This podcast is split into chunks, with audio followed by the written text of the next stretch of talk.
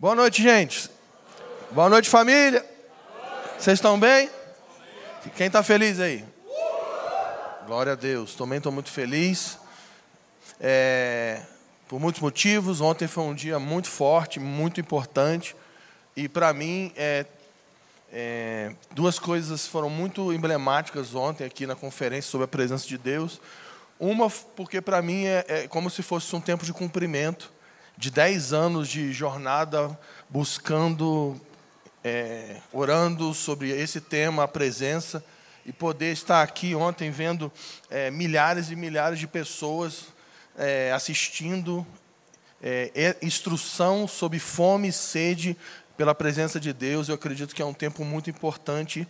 É, não tem a ver com, conosco, mas tem a ver com o que Ele está fazendo no Brasil e a segunda coisa que para mim foi muito emblemática é que, que isso não é uma conferência, é uma palavra que está sobre nós e é uma palavra que está sobre essa comunidade, sobre essa igreja.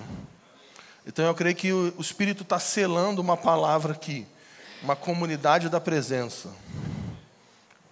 Comunidade, uma igreja de homens e mulheres que querem hospedar a presença de Deus.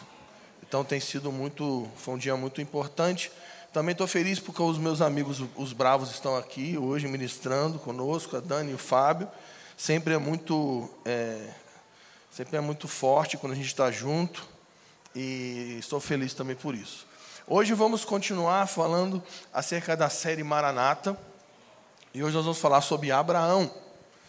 Ah, essa série, é, para mim, ela foi muito é, é, interessante quando o Douglas propôs ela, porque a primeira, a primeira vista você ouve assim, série sobre Maranata. A primeira coisa que a pessoa pensa é, vai ser uma série sobre volta de Jesus, né? Mas é, a proposta é, é olharmos para esse livro, a Bíblia Sagrada, e, e passearmos por, de Gênesis a Apocalipse, contemplando a obra da redenção o Evangelho de Jesus Cristo sendo revelado e ampliado em toda a Escritura. Então, isso é muito, muito interessante, e é isso que nós vamos fazer aqui hoje, olhando para a vida de Abraão. Mas antes da gente chegar em Abraão, vamos abrir em Gênesis 3,15 e vamos recapitular. Começando de Gênesis, Gênesis 3,15, que, segundo os teólogos, os, os eruditos, é a primeira vez que o evangelho é pregado de forma direta na Bíblia, é nessa passagem, Gênesis 3,15. Eles chamam disso, é, dessa, dessa porção de proto-evangelho. Então diz assim: é, Porém, inimizade entre ti e a mulher, e entre a tua descendência e a descendência dela. Esta te ferirá a cabeça, e tu lhe ferirás o calcanhar. Então o Senhor está no jardim falando isso para Satanás, para a serpente, e ele está afirmando que poria inimizade entre Satanás e a mulher, e entre a descendência da serpente e o descendente da mulher. E o descendente da mulher, eu estou assustado com isso aqui, ó. Tá, vai dar tudo certo. Calma, vai dar tudo certo, vai dar tudo certo. É, eu acho que não. Você não tem noção da quantidade de água que eu já derrubei. E aí você, a água cai e molha o iPhone, aí você quer salvar o iPhone, aí o microfone cai, aí é uma confusão. Então vamos lá. O que, que eu estava falando? O descendente da mulher. E aqui vai dizer que o descendente da mulher iria esmagar a cabeça da serpente. Então, quem é o descendente da mulher que esmagou a cabeça da serpente. Jesus, Jesus o Cristo, muito bom. Então, aqui nessa passagem começa a desenrolar ah, o que alguns vão chamar do, do, do plano da redenção, que na verdade é aqui começa a narrativa do Evangelho. E aí, o que acontece?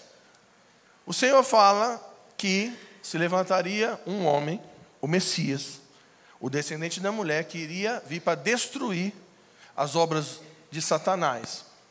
E aí nós vamos observando, na, na, no desenrolar da história, que é, o mundo entra em caos e Deus encontra um homem chamado Noé. E o Léo, ele ensinou sobre, sobre Noé. Chama Noé e sua família para reconstruir o mundo. Então, fala, constrói uma arca. E a partir da família de Noé, eles deveriam reconstruir o mundo. E aí, nós vamos vendo a revelação da aliança, ou seja, do, da, da, da, redenção, crescendo. Então, o Messias, primeiramente, ele é apresentado como descendente de quem? Vocês falam aqui de noite, porque de manhã fala. Então, Jesus é apresentado primeiramente como descendente de quem? Da mulher. Aí você vai andando na história, você vai descobrir que Jesus, além de ser o descendente da mulher, ele também é o descendente de Noé. Porque, até porque não tinha como, né? Foi a única família que sobrou. E aí, Noé e sua família saem da arca. Aí Noé se mete para tomar lá o vinho lá que o Tiago engasgou. Enche a cara, fica loucão. Aí fica, fica pelado, aí o filho descobre a sua nudez e ele levanta e fica com muita raiva, porque o seu filho descobriu a sua nudez.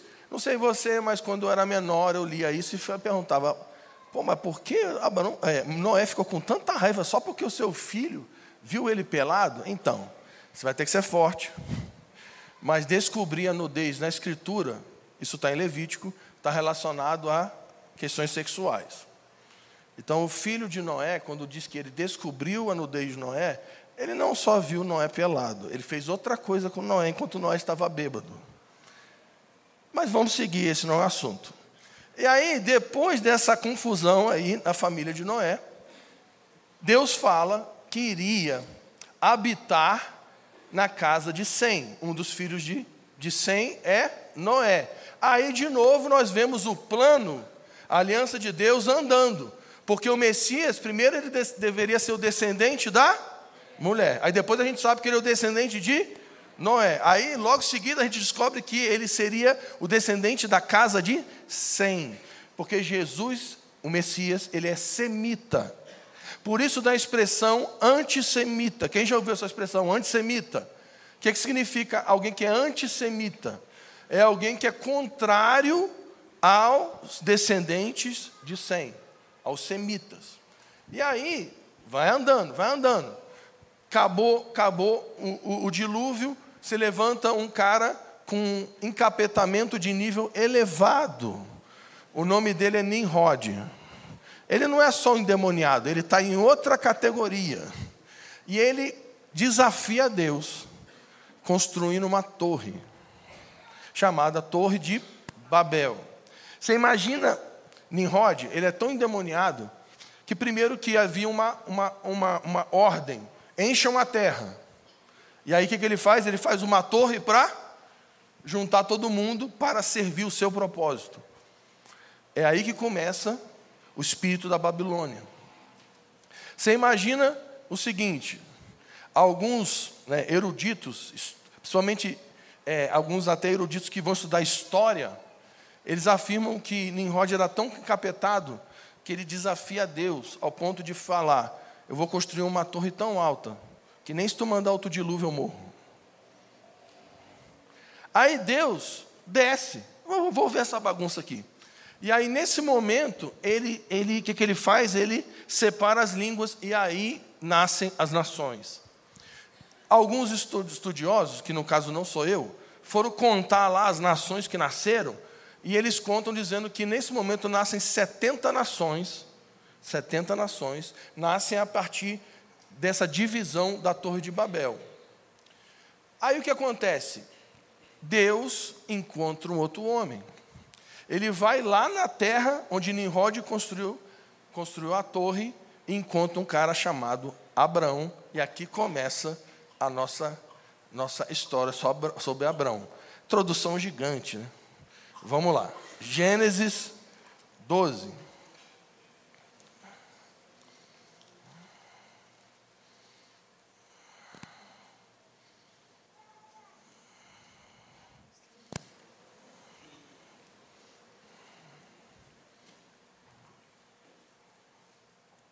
Então o Senhor vai atrás de Abraão, que no caso dele é Abraão ainda. Todo mundo está aí? Gênesis 12? Então vamos lá. E o Senhor disse a Abraão: Sai da tua terra. A pergunta é: qual era a terra dele mesmo? Babilônia, Babel. Sai da que hoje é o Iraque. Sai da tua terra, do meio dos seus parentes e da casa do seu pai, para a terra que eu te mostrarei. Então preste atenção, aqui começa a ser desenvolvida a aliança que Deus faz com Abraão, que vai crescer até Gênesis 15, beleza? Mas aqui começa a ser desenvolvida a aliança. Então, a primeira coisa aqui, Deus fala para Abraão: sai da tua terra e vai para outra, outra terra. Então vamos seguir.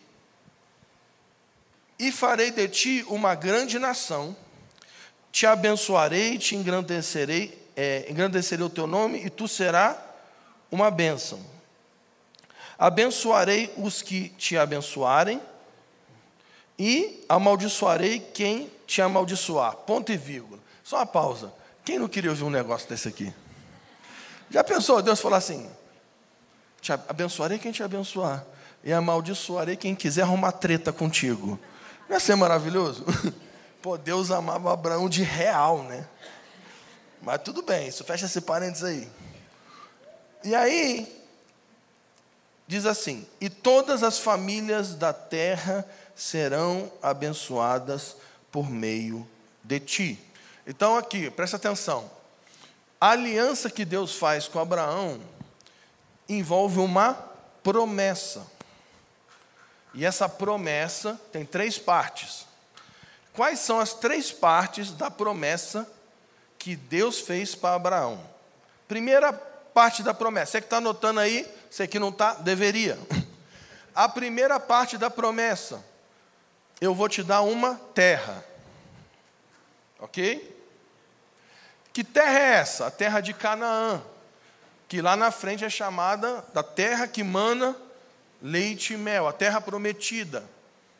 Uma terra é, de prosperidade, uma terra onde a família ah, de Abraão eh, teria uma vida plena diante da presença de Deus. Uma terra, a terra prometida. Segunda, segunda parte da promessa: Deus faria de Abraão uma grande nação. E aqui começamos a ter um problema. Porque não sei se você lembra, mas Abraão não podia ter filho com a sua esposa. Então, como é que vai virar uma, uma nação se a gente nem tem filho? Uma grande nação. Então, você que está anotando, anota aí. Uma terra, uma grande nação. E a terceira parte da promessa é que, por meio de Abraão, ou seja, por meio da nação que iria nascer de Abraão, todas as famílias da terra seriam abençoadas. Esse, essa, essa passagem ele é muito emblemática porque Abraão é chamado de pai da fé. E uma coisa que é loucura, que é o seguinte: Deus não falou onde era a terra, Deus não falou como que, como que, que ia acontecer esse negócio, Deus não falou de onde ia sair essa grande nação, e nem qual seria o processo que, por meio de Abraão, todas as famílias da terra seriam abençoadas. Deus só falou para Abraão: anda aí.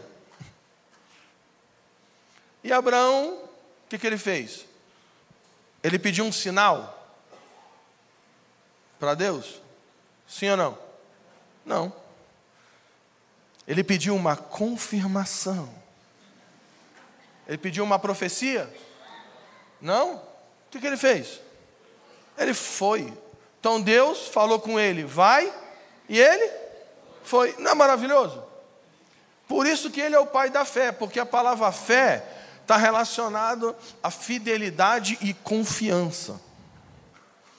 Abraão era um cara que confiava na voz de Deus. Ao contrário de nós, incrédulos, que ficamos pedindo sinais para fazer coisas que Deus já mandou a gente fazer. E o pessoal fica usando exemplo de incrédulo da Bíblia pra, pra, pra, como texto base para a sua incredulidade. Se converte nessa noite da sua incredulidade e confia em, em Deus. Ah, mas eu não sei como vai ser. Vai sem saber, filhão. Isso é confiança. Não, mas eu, eu sou uma pessoa racional, eu preciso entender todo o processo, eu preciso saber tudo. Não, você não precisa saber nada, você só tem que obedecer à voz de Deus. Confiança é, é a mesma coisa que alguém que pula de um paraquedas, pula, pula de paraquedas do avião em movimento. Ele, te, ele tem muita fé numa mochila. Isso é fé. Tipo assim, tu se jogou e tu está confiando que aquele paraquedas vai salvar a tua vida, sendo que nem foi tu que, que, que embrulhou aquele paraquedas, foi outra pessoa. E se aquela parada não abrir? Tu morre. Aleluia. Quantos querem ter fé em Deus? O pessoal não quer não. Então Abraão confiou. Confiou na promessa por meio de um Deus de aliança. Então você que está aqui, presta atenção: Deus é um Deus de aliança. Deus sempre cumpre aquilo que Ele fala. Ao contrário de nós, Deus sempre fala a verdade.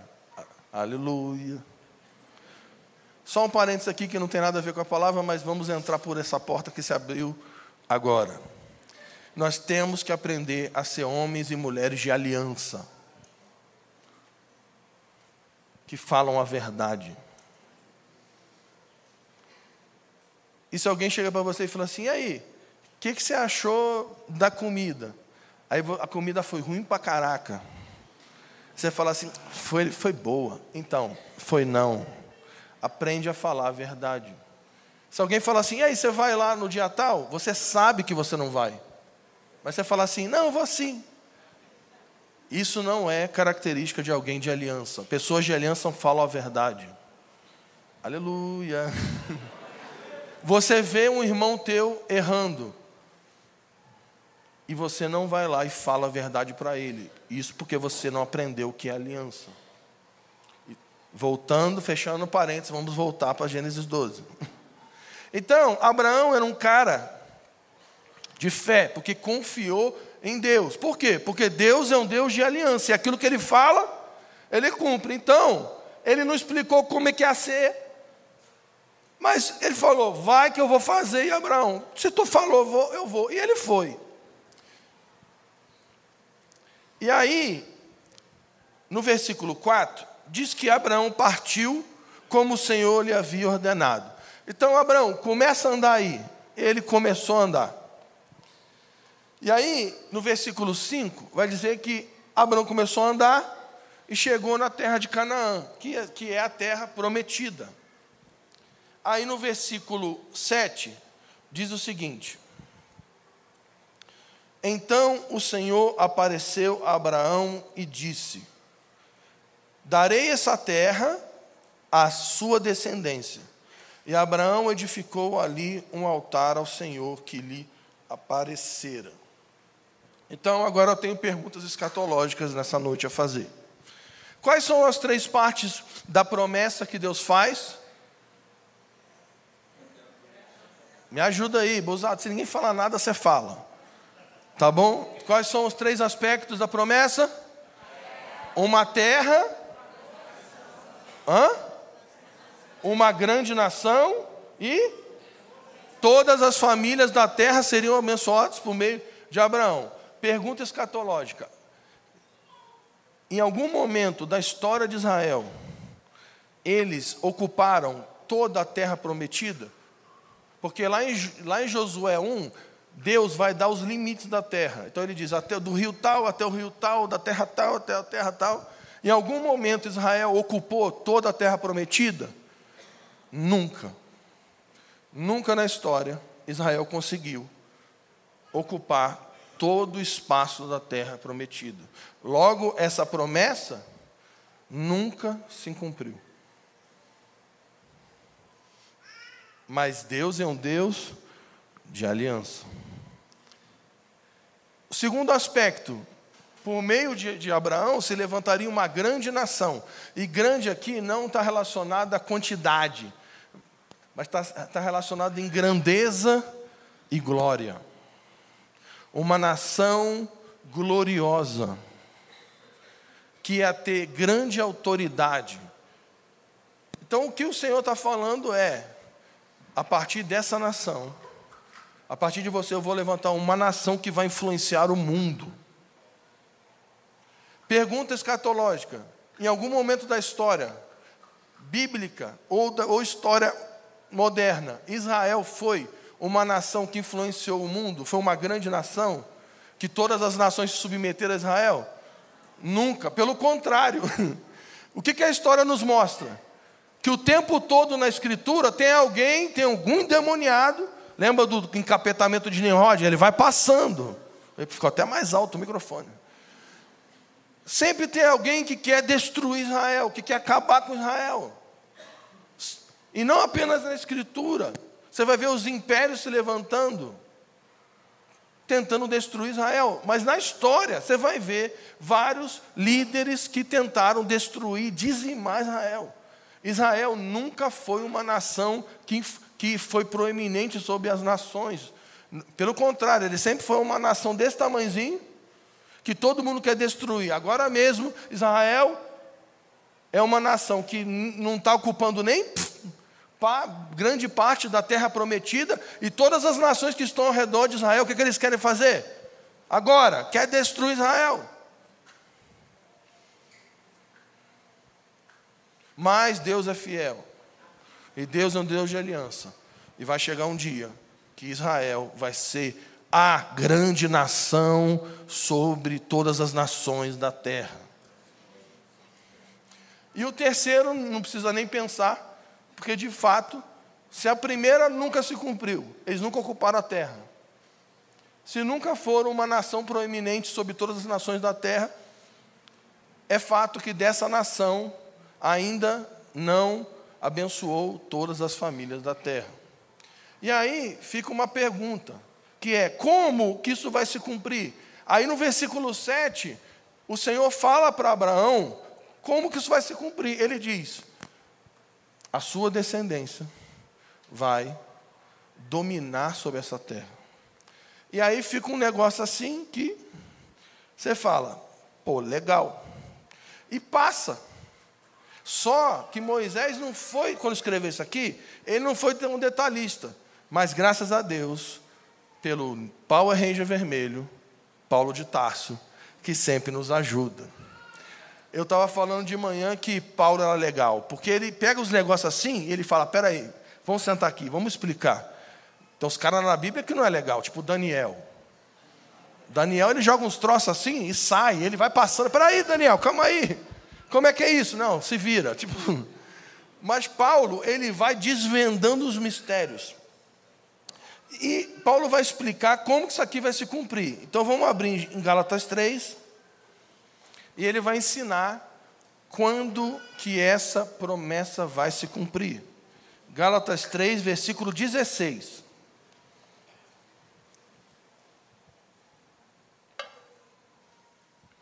Gálatas 3,16.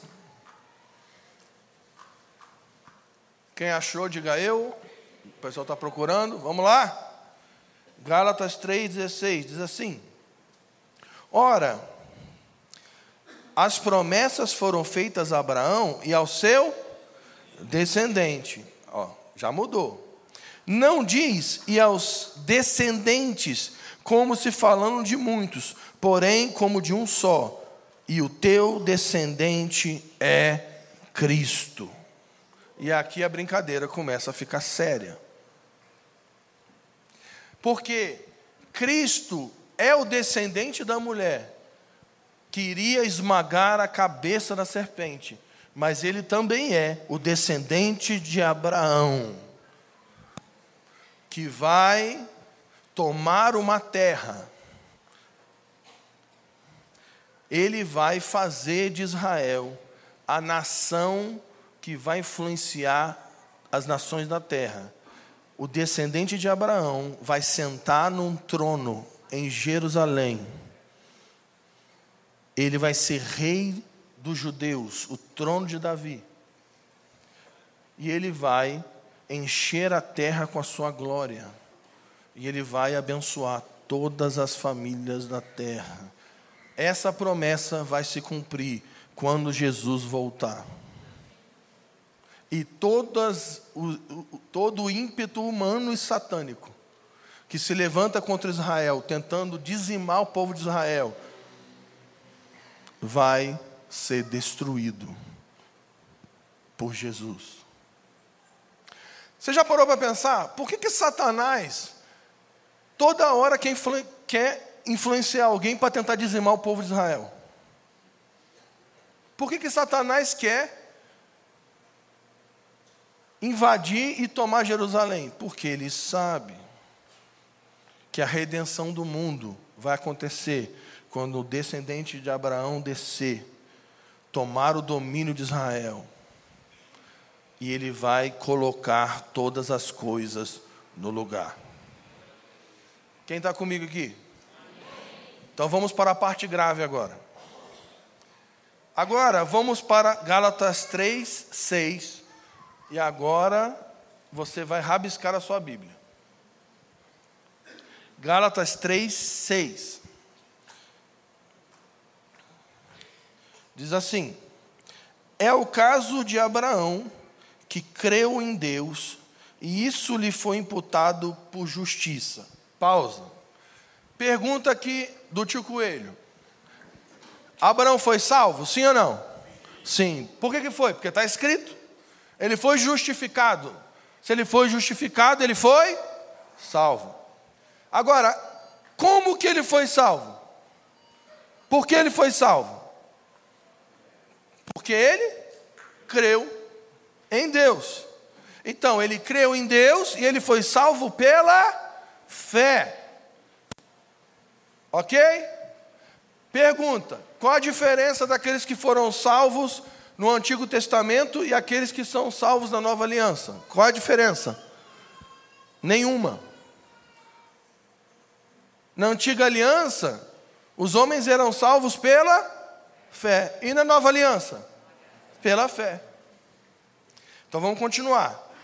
É o caso de Abraão que creu em Deus e isso lhe foi imputado por justiça. Agora, se ele creu, ele creu em quê? Sabei, pois, que os da fé é que são filhos de Abraão. Ora, tendo a Escritura previsto que Deus justificaria pela fé os gentios, pré-anunciou o Evangelho a Abraão. Agora você vai rabiscar a tua Bíblia, Evangelho aí. Prenunciou o Evangelho a Abraão. Pausa de novo, vamos tudo de novo. O que que o Senhor prega no jardim em Atos, em Gênesis 3,15. É, acho que é só de manhã que fala mesmo. Vamos tudo de novo. Me ajuda. Busato, me ajuda. Vamos lá, alguém. Isso é muito, isso é muito cantarino, né? Então, o que, que o Senhor anunciou lá em Gênesis 3,15? O Evangelho.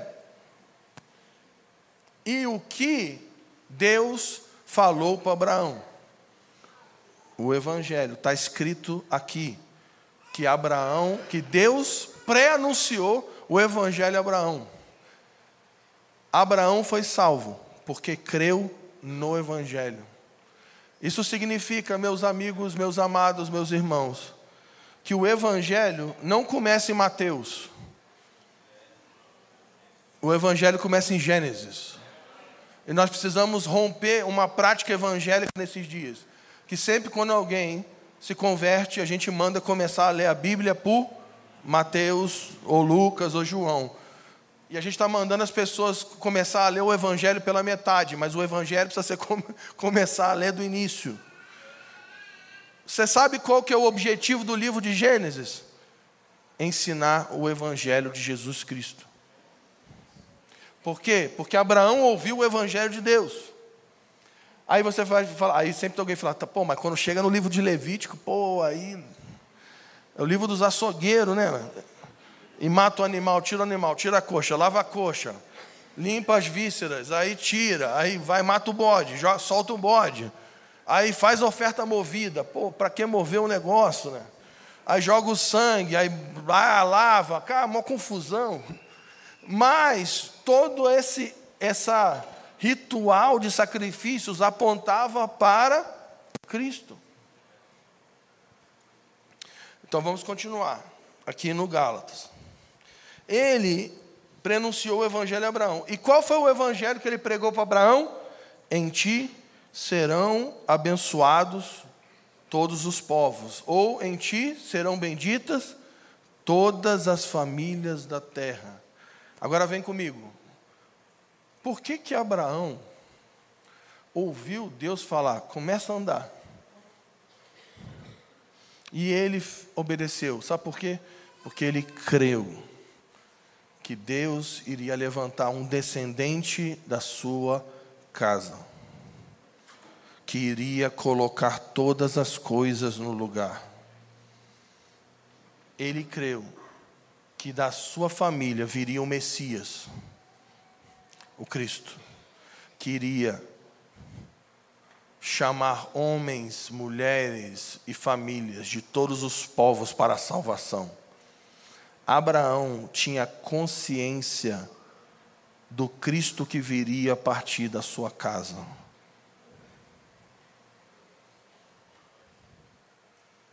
Abraão creu no Evangelho.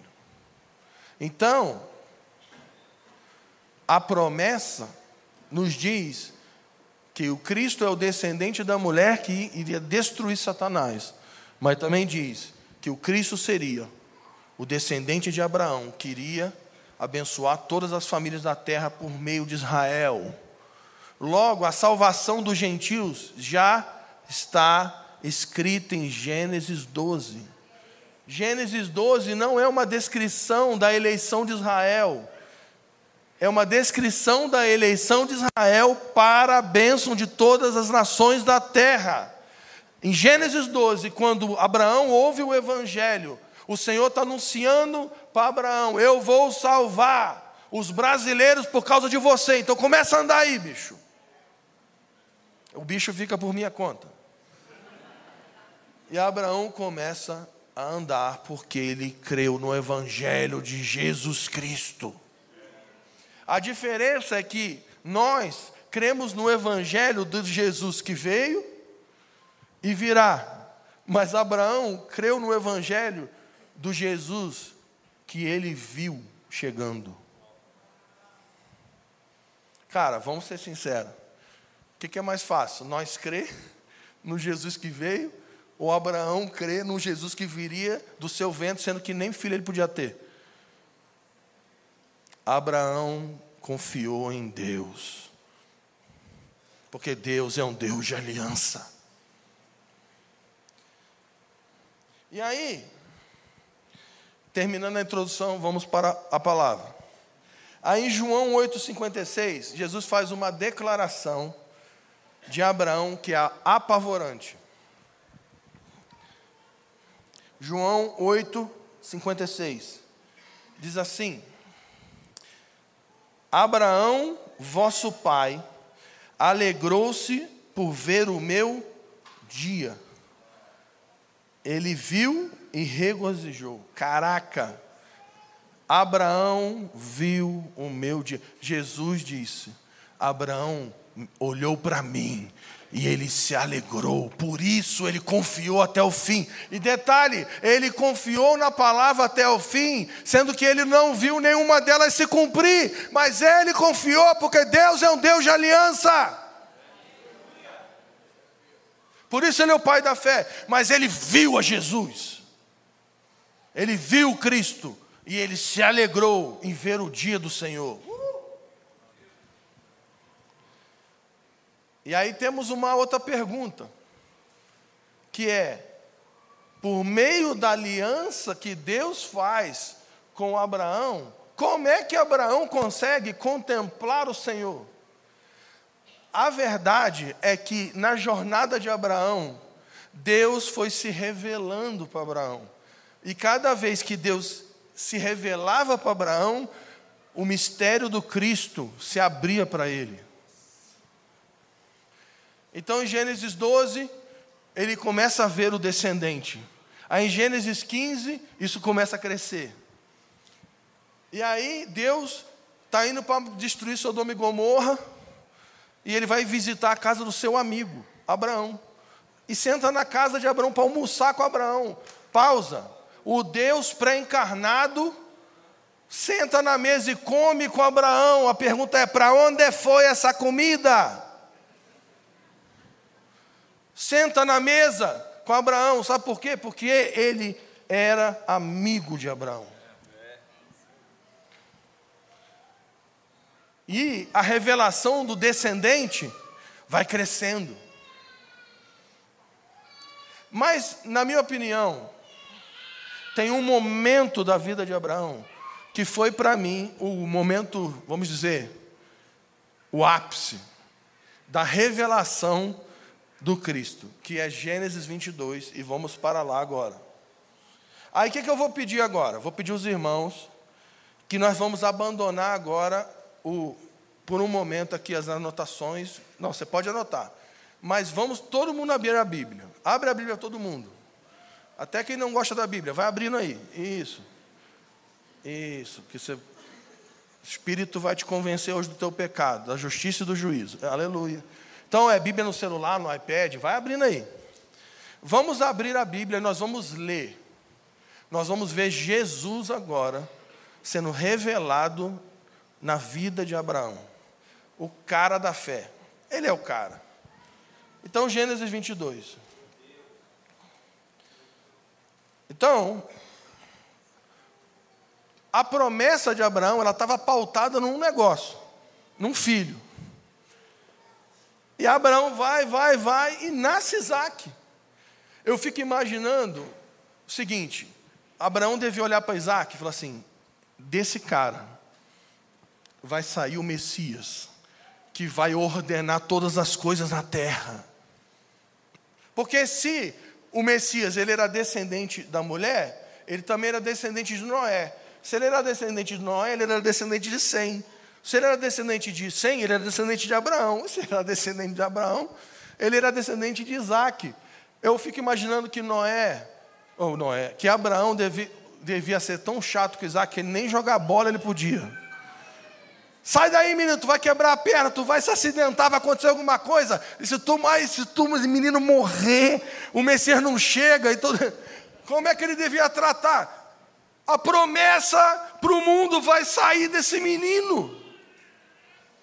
Ele olhava para Isaac e ele devia olhar, a redenção do mundo vai sair daqui. Porque ele viu o dia do Senhor. Aí um dia Deus tem um senso de humor maravilhoso. Em Gênesis 22 diz assim: Depois dessas coisas, sucedeu que Deus provou a Abraão, a Abraão dizendo: Abraão, ele respondeu: Estou aqui. E Deus prosseguiu: Toma agora o teu filho, o teu único filho Isaac, único filho Isaac. Forte isso, hein? Depois, eh, nem vou falar o que eu ia falar, mas vamos lá. O único filho Isaac, é melhor não. A quem amas, e vai à terra de Moriá e oferece-o ali em holocausto sobre um dos montes que te mostrarei. Gente, me ajuda a melhorar. Deus vai, o cara não podia ter filho. Aí Deus vai lá e fala: oh, sai da terra, começa a andar. Eu vou te dar um filho. E, tua, e desse filho eu vou edificar uma grande nação. E eu vou te dar uma terra. E por meio dessa nação eu vou levantar um descendente e vou trazer salvação para todas as famílias da terra. Aí ele tem um filho, ele está com o filho, ele cuida do filho. Aí um dia Deus falou assim: vai lá e mata o filho. Pô, Deus está com Alzheimer, sei lá o que está acontecendo. Me ajuda, bicho. Agora, sabe qual é a parada? Abraão chegou e falou assim: Não vou, não. Ele discutiu com Deus? Ficou fazendo pergunta. Não, mas para quê? Por quê? Como que é? Como é que vai ser? Mas peraí. Pediu um sinal? Pegou a Bíblia e falou: Fala comigo, Senhor. Ah, você já fez isso. Né? Eu preciso de um sinal. Pessoal vai, não, preciso de uma, profetiza. Então os profetas aí que cobram para dar profecia. Isso não é profecia, isso é feitiçaria. Mas tudo bem, vamos seguir. Aí, Abraão, ele ouviu a voz. E ele pegou o filho dele e foi para matar o filho. E Abraão creu na voz, sabe por quê? Porque ele sabia que Deus é um Deus de aliança, que cumpre aquilo que fala. Você quer que eu mate? Eu mato, mas tu se vira para cumprir isso aí depois. Ele obedeceu, ele confiou em Deus. E aí pega Isaac, leva Isaac. Chega no monte. Versículo 5 diz assim: Então Abraão disse aos seus servos: Fique aqui com o jumento, eu e o moço iremos até lá, e depois de adorar, voltaremos. Tipo assim, ó, eu vou, eu vou subir aqui. Eu vou matar esse, eu vou matar esse menino. Mas Deus vai dar o jeito dele, porque Deus é um Deus de aliança. Nós vamos voltar aqui. Como é que vai ser isso, sei lá, mas nós vamos voltar. E aí vamos lá. Abraão pegou a lenha do holocausto e colocou sobre Isaac, seu filho. Só, só preste atenção nessa expressão.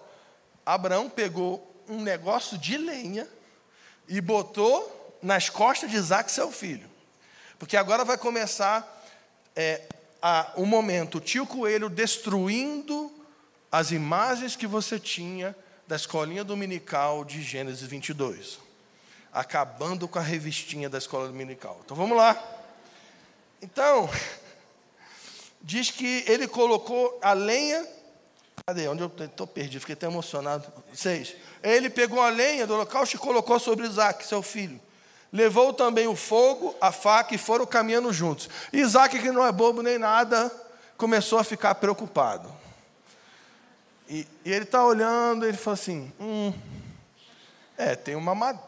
O cara está né, tá carregando um fardo de madeira. Pô, tem a madeira. Tem uma faca tem um fogo. Pô, bicho, cadê o cordeiro? Pô, não vai ter cordeiro, não? Aí, Isaac, que não é bobo nem nada. No versículo 7, então Isaac disse a Abraão, seu pai, meu pai, respondeu Abraão, estou aqui, meu filho. Isaac perguntou, o fogo e a lenha estão aqui, mas onde está o cordeiro para o holocausto?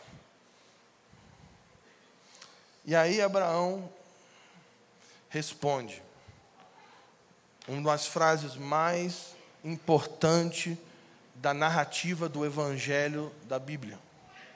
Deus proverá o cordeiro para o holocausto. Por isso que aqui Deus é conhecido como Jeová Jireh, o Deus provedor. Só que sabe qual é o problema disso? É que todas as vezes que um pastor evangélico usa essa expressão Jeová Jireh, ele fala de dinheiro. Deus, Deus, Deus, Jeová Jireh, aí faz a campanha, né? Jeová Jireh. Venha, traga a sua família, campanha, Jeová Jireh. Porque Deus é o provedor, Deus é o provedor da sua casa. Deus é o provedor da sua família, Ele vai te dar dinheiro, Ele vai te dar recursos, Ele vai te dar carro, Ele vai te dar tudo o que você precisa. Cala a boca! Não era para ter falado isso na câmera, mas Jeová Jireh não é o Deus que provê em dinheiro, é o Deus que provê o cordeiro. Ele é o nosso provedor, porque Ele é aquele que provê o cordeiro para o sacrifício.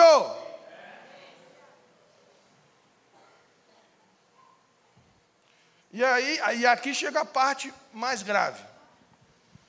Porque no versículo 9, Tendo ele chegado ao lugar de Deus, havia mostrado a Abraão, esse edificou um altar, arrumou a lenha, depois amarrou seu filho Isaque e o colocou em cima do altar sob a lenha. Aqui vem a parte mais legal, porque na escolinha dominical da tia da escola tinha a revistinha e tinha aquela imagem de Abraão pegando o seu filho, a sua criança. E ele deu um bote em Isaac. Pá! E ele pegava a criança e amarrava a criança, e a criança chorando, ela gritava: Não, pai, não faça isso, não me mate, o que está fazendo? E aí tem aquela imagem sofredora, né? De Abraão pegando o filho, botando em cima da. da e a criança gritando: Pai, o que está fazendo? Não faça isso. E o pai chorando, e o filho chorando, e, e, e o Abraão com a faca. Gente, esquece isso. No próximo capítulo, em 23, diz que Sara morreu com 127 anos. Sendo que Sara teve, teve Isaac com 90. No capítulo seguinte, Isaac tinha 37 anos. Os caras aí, dos estudiosos, dizem que Isaac aqui, no Monte Moriá, ele tinha entre 20 e 35 anos. E se Isaac tinha entre 20 e 35, Abraão tinha 120 a 135. A pergunta é: tu acha que um velho de 130 anos agarrou um cara de 30 anos, ha! amarrou ele e ainda levantou ele botou no negócio? Esquece, filho. O Monte Moriá é o monte da confiança. Porque nesse momento, o pai amou o seu Deus, por isso decidiu entregar o seu filho. E o filho confiou no seu pai, por isso entregou-se livremente.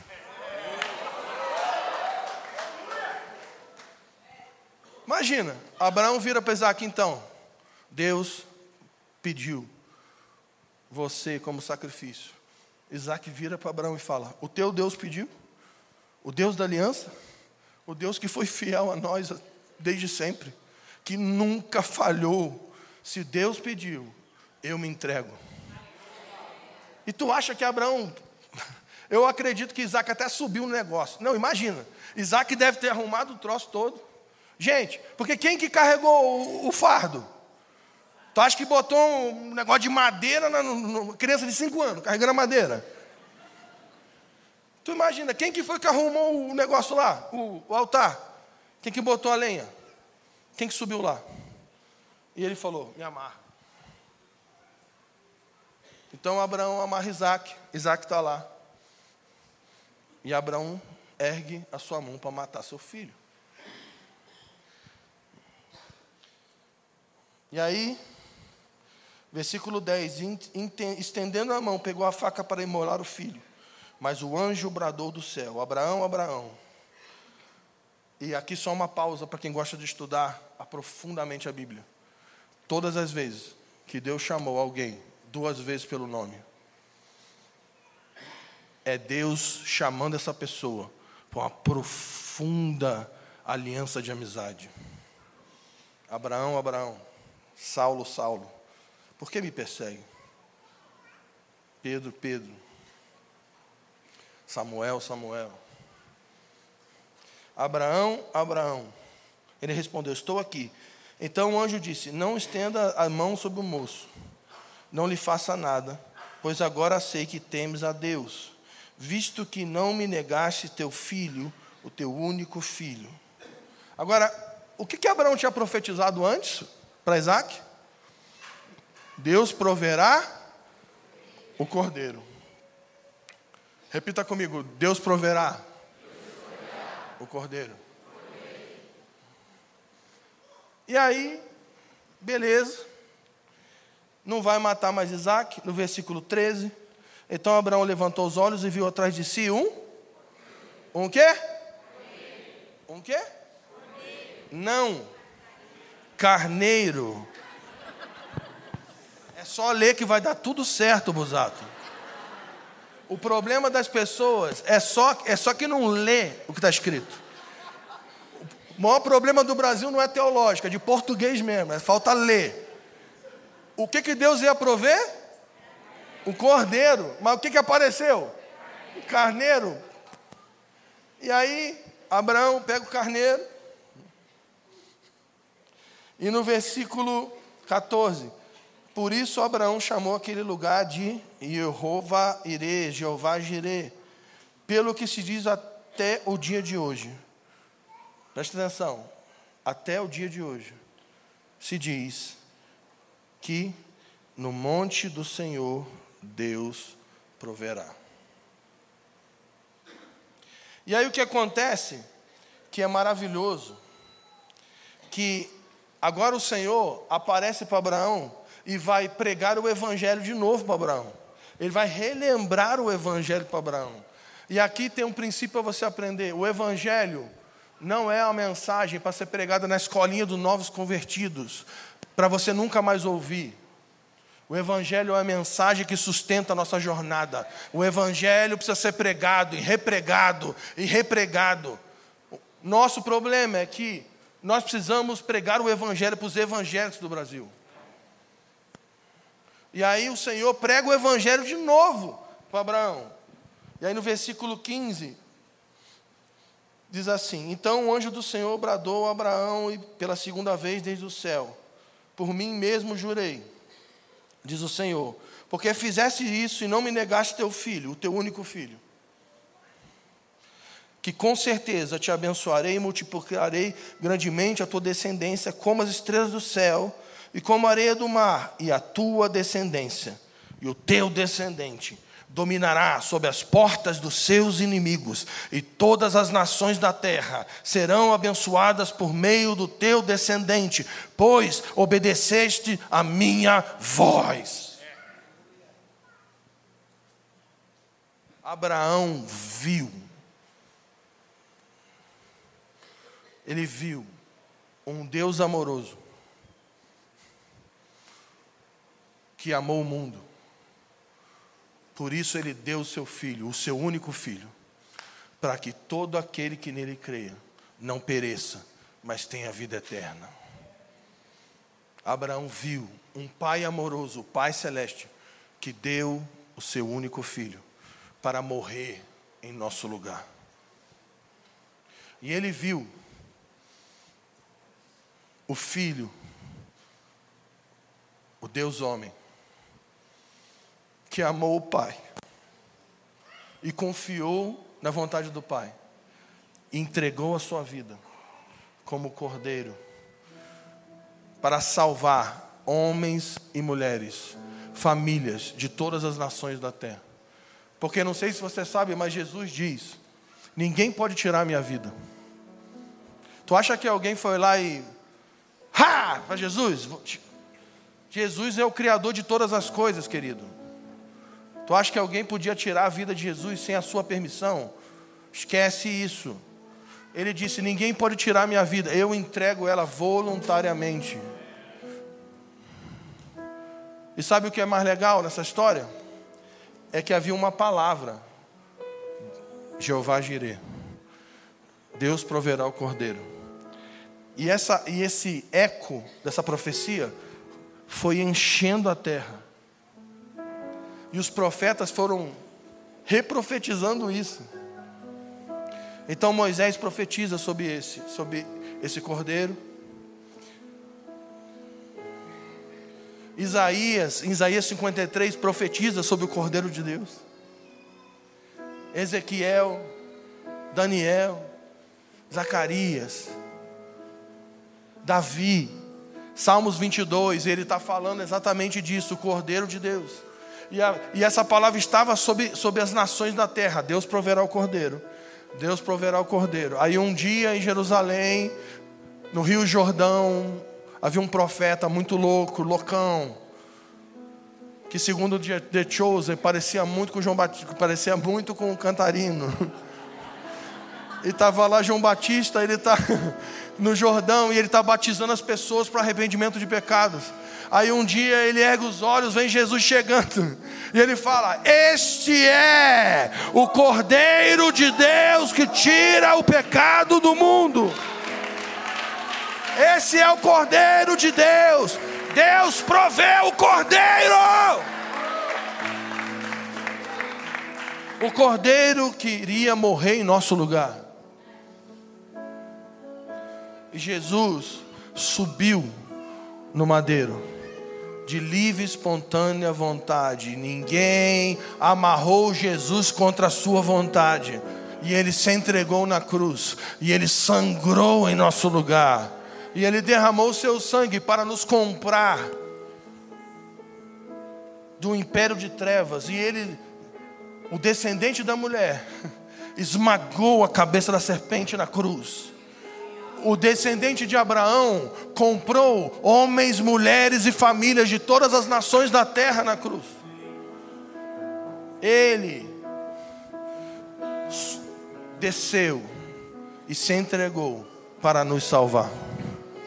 Por isso nós estamos aqui nessa noite. Quantos são gratos ao Cordeiro de Deus? Quantos são gratos ao Cordeiro de Deus? Vamos gastar alguns momentos agora, erguendo nossas vozes agora. Vamos encher esse lugar de um som de ações de graças. Você pode fazer isso? Quantos são gratos pela obra de Jesus? Quantos são gratos pelo descendente de Abraão, o Cordeiro de Deus? Erga suas mãos aos céus, vamos. Abra sua boca agora e vamos encher esse lugar com orações de agradecimento. Vamos, vamos.